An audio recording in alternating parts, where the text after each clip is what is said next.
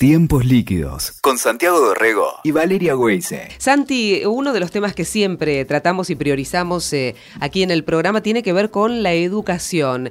Y la Claro verdad que sí. es que premiar a los educadores cuando muchos docentes están muy castigados, sobre todo en, en la Argentina, Sí, ¿no? sí. Y es una, a ver, una profesión que se elige menos porque cobran mal, porque están castigados, ¿no? Parece que, que todo se complica y mucho. Eh, sigue siendo este, muy valorado por, por algunos que marcan el camino, digo a nivel global, a través de un premio, destacando el trabajo de muchos profesionales de, de la Sí. educación en todo el mundo. Y ese es el Global Teacher Prize, ¿no? El premio para los docentes. Y debemos decir que en carrera han quedado dos argentinos para Mirá lo que va a ser la elección en el mes de marzo. Y ahí tenemos a una santafesina y tenemos a un profesor de una escuela secundaria técnica bonaerense. ¿eh? Así que vamos a, a charlar eh, con, con uno de los nominados ¿eh? y que han quedado en las reducciones sucesivas bueno, de claro, los proyectos ya en los 50 finales. Excelente. Bueno, ¿Eh? ya estar entre los 50 Es un premio. maestros, claro, más relevantes del mundo o más destacados del mundo es un, es un premio de por sí.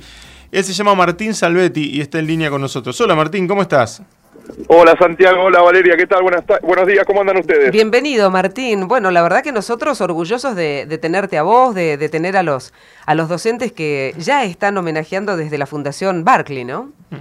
Oh, muy orgulloso, la verdad que, que en el mundo esté nominado dentro de los 50 docentes, es como que se te mueven todas las ideas y decís, uy, qué raro todo esto, ¿no? Y para mí yo ya gané, como decían ustedes, estar nominado entre los 50 maestros del mundo es increíble. Qué increíble. Eh, ¿Cómo, ¿Cómo llegaste al concurso, Martín? Eh, me, me solicitaron que participara, sí. Una periodista me dijo, ¿por qué no te participás? Que yo veo cómo trabajabas todo. Eh, presenté la postulación con los dos proyectos que tengo a cargo. Uno es el más importante, que es el de la radio. Y presenté la postulación y a los 15 días me estaban informando de que pasé la, eh, la primera selección es a través de algoritmos, eh, Sí. después te va a un tribunal internacional. Pasé, hice unas entrevistas por Skype, después hice unas entrevistas personales que duraron 3, 4 horas cada una. Y bueno, me llamaron hace, me llamaron 10 días antes de la nominación y me dijeron, eh, te van a llegar a empezar a llegar papeles de Inglaterra para completar y todo, estabas nominado entre los 50 docentes del mundo y no lo podía creer. ¿Sobre cuántos proyectos, Martín? Creo que son, lo que se presentaron este año son 10.000 proyectos de 173 países. ¡Wow! Tremendo. Es un montón. Bueno, vamos a ir ubicándonos geográficamente y en, en qué tipo de, de escuela das clases. ¿Estás en zona sur, en Temperley, es? Estoy en el- la ciudad más linda del mundo que es Temperley, Bien, ¿y qué colegio? en la Escuela de Educación Secundaria Técnica número 5 de Temperley, el industrial de eh, Temperley. industrial de, de Temperley. ¿Chicos de qué edades?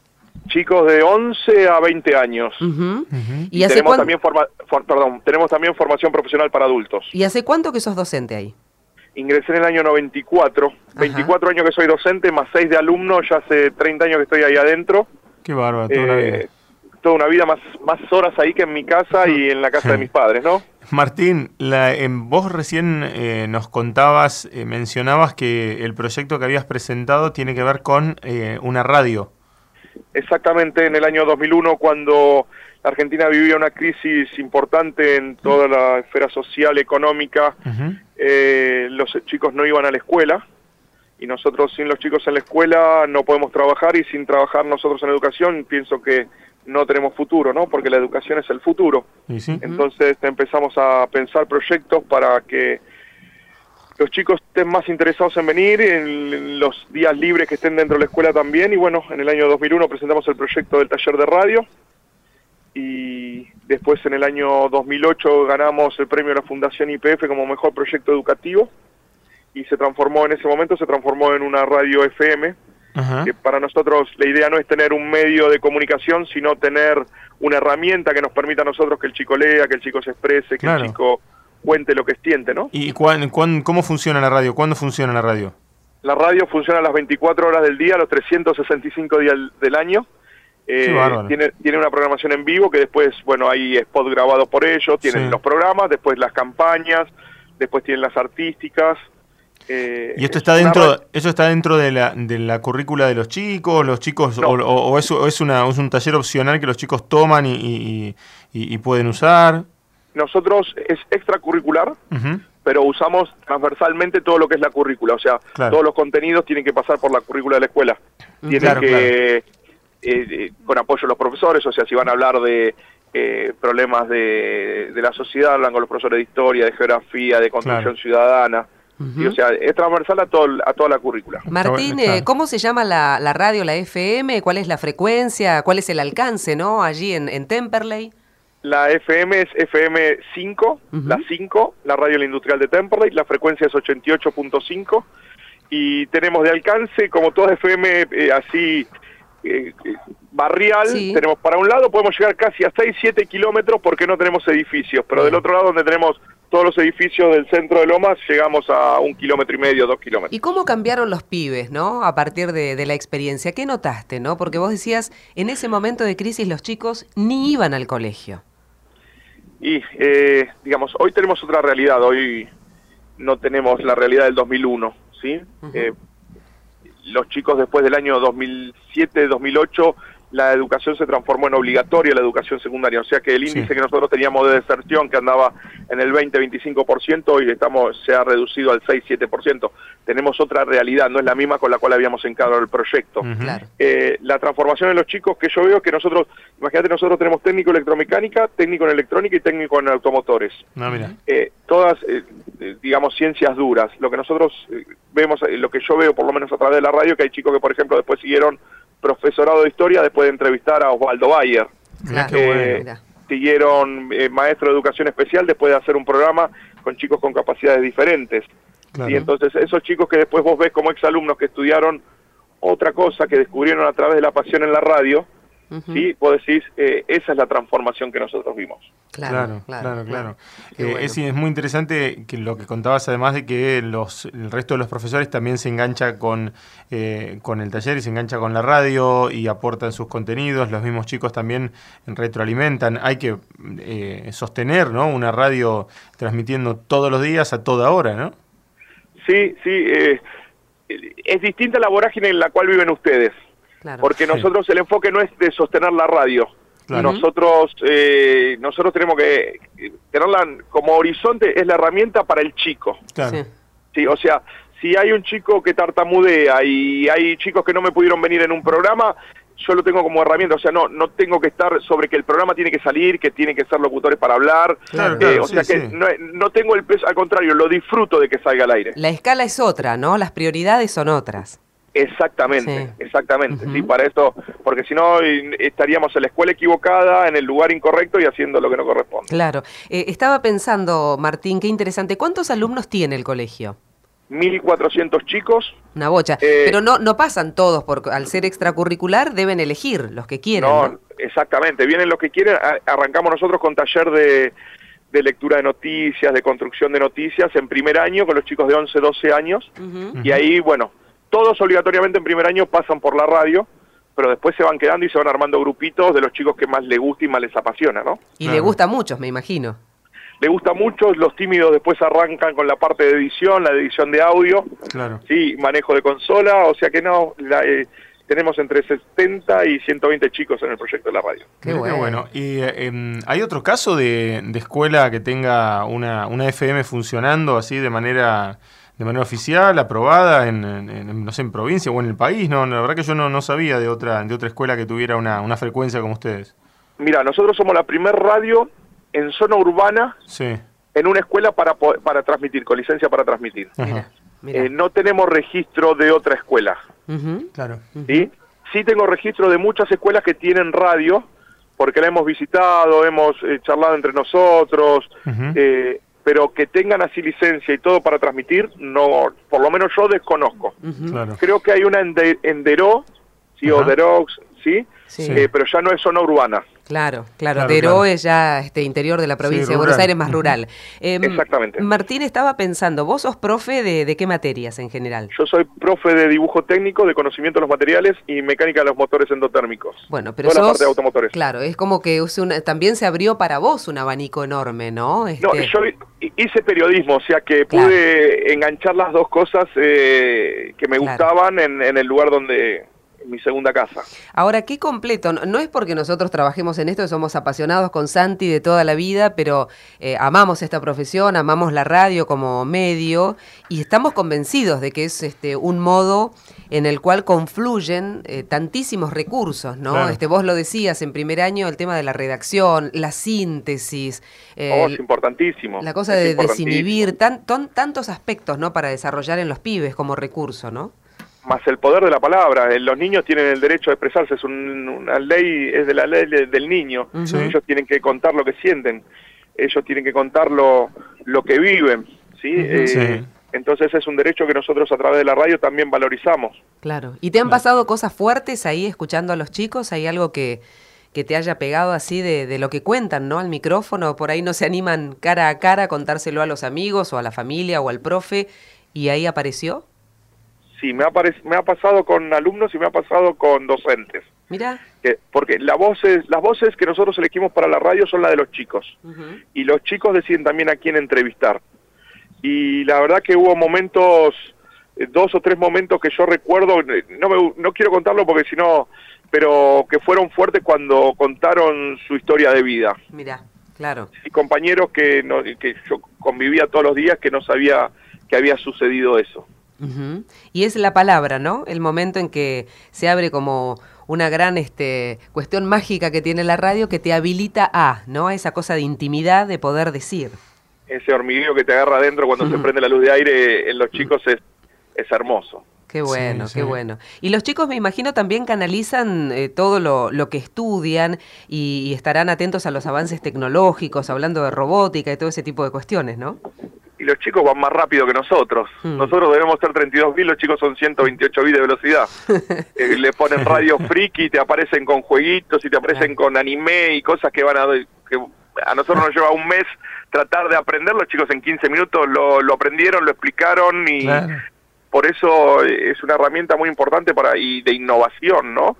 Porque como para salir del aula, viste, esas clases eh, teóricas eh, donde te tienen que explicar solo con el pizarrón y hay muchos chicos que capaz que van al fracaso, eh, a través de la radio uno se da cuenta que el chico tiene mucho conocimiento que dentro del aula no lo puede expresar. Ahí está la clave. Lo que estás contando me parece que es la clave. ¿Cuántas veces hablamos, Santi, del desafío de la educación para captar ese gancho imaginario para atraer a los pibes y que, sea interesante, divertido? tedioso, que no el aburrimiento. ¿Cómo hacemos para reventar el aburrimiento? ¿no? Y bueno, es fundamental. Yo una de las cosas que focalicé pues, y que y creo que la transformación educativa hoy tenemos que hacer y cuando me, me reuní esta semana con los ministros y le dije es que el chico no puede concurrir al aula para aburrirse. Esa es la transformación que tenemos que hacer, pues si el chico se aburre, el chico fracasa. ¿Te convocaron los ministros? ¿Con quién estuviste? Y estuve con Sánchezini de provincia, estuve con Vidal, de la gobernadora, y estuve con Finocchiaro de Nación. Ajá. ¿Y cómo fue esa experiencia? La verdad que muy buena, ¿sí? Siempre uno, uno que labura y tiene pasión en lo que hace, tiene esperanzas. Espero no que no que no me defrauden, ¿no?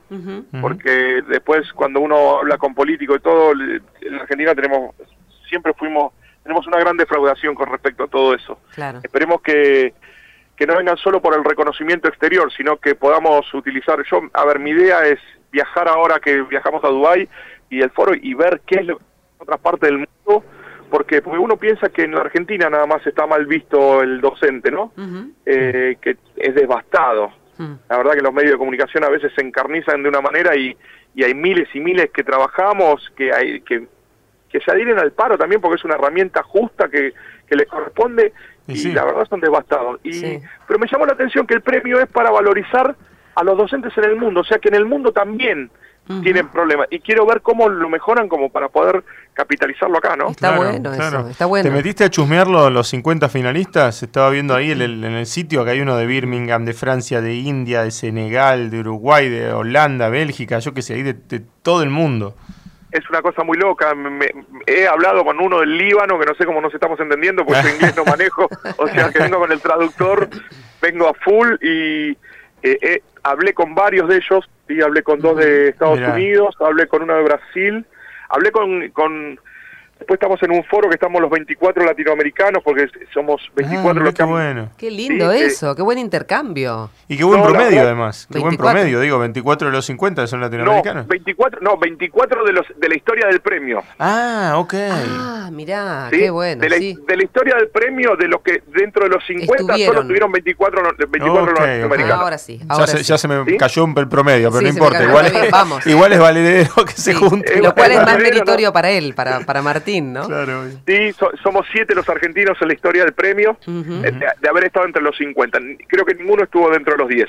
Claro, claro. ¿Y cómo son los tiempos ahora? Decías que viajas a Dubái. ¿Cuándo van a estar los 10 y cuándo se va a saber el ganador? En febrero, en febrero se sabe los 10. Ajá. Los 10 que va. A Dubái viajamos los 50. Bien. ¿Cuándo es ahora? El 20 de, marzo. Ah, mira. Okay. En febrero se sabe los 10 y el 23 de marzo en el Foro Mundial de Educación anuncian quién es el ganador. En qué Dubái, bueno. qué bueno. ¿Y, tenés este conocimiento al charlar con esos este, colegas de distintas partes del mundo? Eh, ¿Cuáles son los proyectos, por dónde pasan? Eh, ¿Cuáles son las preocupaciones de los colegas? Eh, ¿Te interesaste en alguno en particular? Me interesé en uno de Kenia, pero fue del año pasado, que a través de la danza en un lugar de Kenia muy pobre hizo unos cambios muy radicales de todo, de todo lo que estaba. Después la ganadora del año pasado también fue impresionante, la anterior, de, la de Canadá, que cambió, eh, los chicos se aburrieron. Por decir Canadá, yo entré a ver las imágenes de la escuela y parecía un shopping de acá de, lo más caro de los nuestros y vos decís cómo tienen necesidades eso y sí la verdad tenían altos índices de suicidio por el aburrimiento que se, y bueno ella modificó eso. Eh, no hay unas cosas muy muy buenas y muy, según muy buenas. las preocupaciones son otras en distintas partes del mundo no tal cual. Exactamente exactamente. Entonces eh, quiero ir a ver qué, qué es lo que pasa qué qué es lo que manejan para decir, bueno, mira, esto lo podríamos implementar acá. claro. Eh, ya ahí en otros lados, ¿qué, es lo que tendrían que estar haciendo nuestros funcionarios. ¿no? Claro, tal cual, sí, porque vos lo haces obviamente desde tu posición de, maestro, pero eh, digamos, una, vos este, lamentablemente no, las estrategias capaz que tendrían que estar a cargo tuyo, pero no importa, pero digo, eh, vos lo hablás desde tu eh, colegio, desde tu rol de, docente, pero no desde el que dicta las estrategias este, educativas de un país, ¿no? Claro. Exactamente, pero bueno, vamos a tratar de ver si podemos aprender. Y tenemos eh, en este caso también una santafesina, ¿no? Sí. María, una santafesina, estuve con ella la semana pasada porque fuimos al Senado y muy buen proyecto tiene también. Ella enseña en la Escuela de los Monos, donde están los monos ahí en uh, Rosario. Uh. Mamita, claro, claro. Qué difícil. la verdad que es una realidad muy muy fuerte. Claro, qué complicado. Bueno, son eh, es todo un, abanico de, de realidades y de proyectos muy, muy grande que que está bueno que se destaquen y, que aportan a esa disciplina tan, eh, tan rica y, tan apasionante que es la, docencia y como vos decías también Martín, que evidentemente tiene eh, esos problemas de reconocimiento en el mundo, no, no, es, no es solo acá y está bueno que, que se destaque y está bueno que estés ahí, por supuesto Martín. Muchísimas gracias. Esperemos que sea todo para bien y todo muy positivo. Claro. Fuerte abrazo y ya quisiéramos estar nosotros también en la 5, ¿no? En la FM 88.5, este, acompañándolos en Temperley. No va a faltar oportunidad para que nos demos una vuelta por ahí serán bienvenidos y esperamos que vengan un día a conocernos. Sí, va a ser un placer. Martín, el mayor de los éxitos y descuento que el 2019 ya de por sí va a ser un buen año porque en marzo te va a encontrar con esta experiencia súper enriquecedora. Valeria, Santiago, muchísimas gracias, feliz año y seguro, yo ya gané, no, no me cabe la menor duda de eso. Gracias Martín, Martín Salvetti, he nominado al Global Teacher Prize, un orgullo. Escuchaste Tiempos Líquidos con Santiago Dorrego y Valeria Weise. WeToker. Sumamos las partes.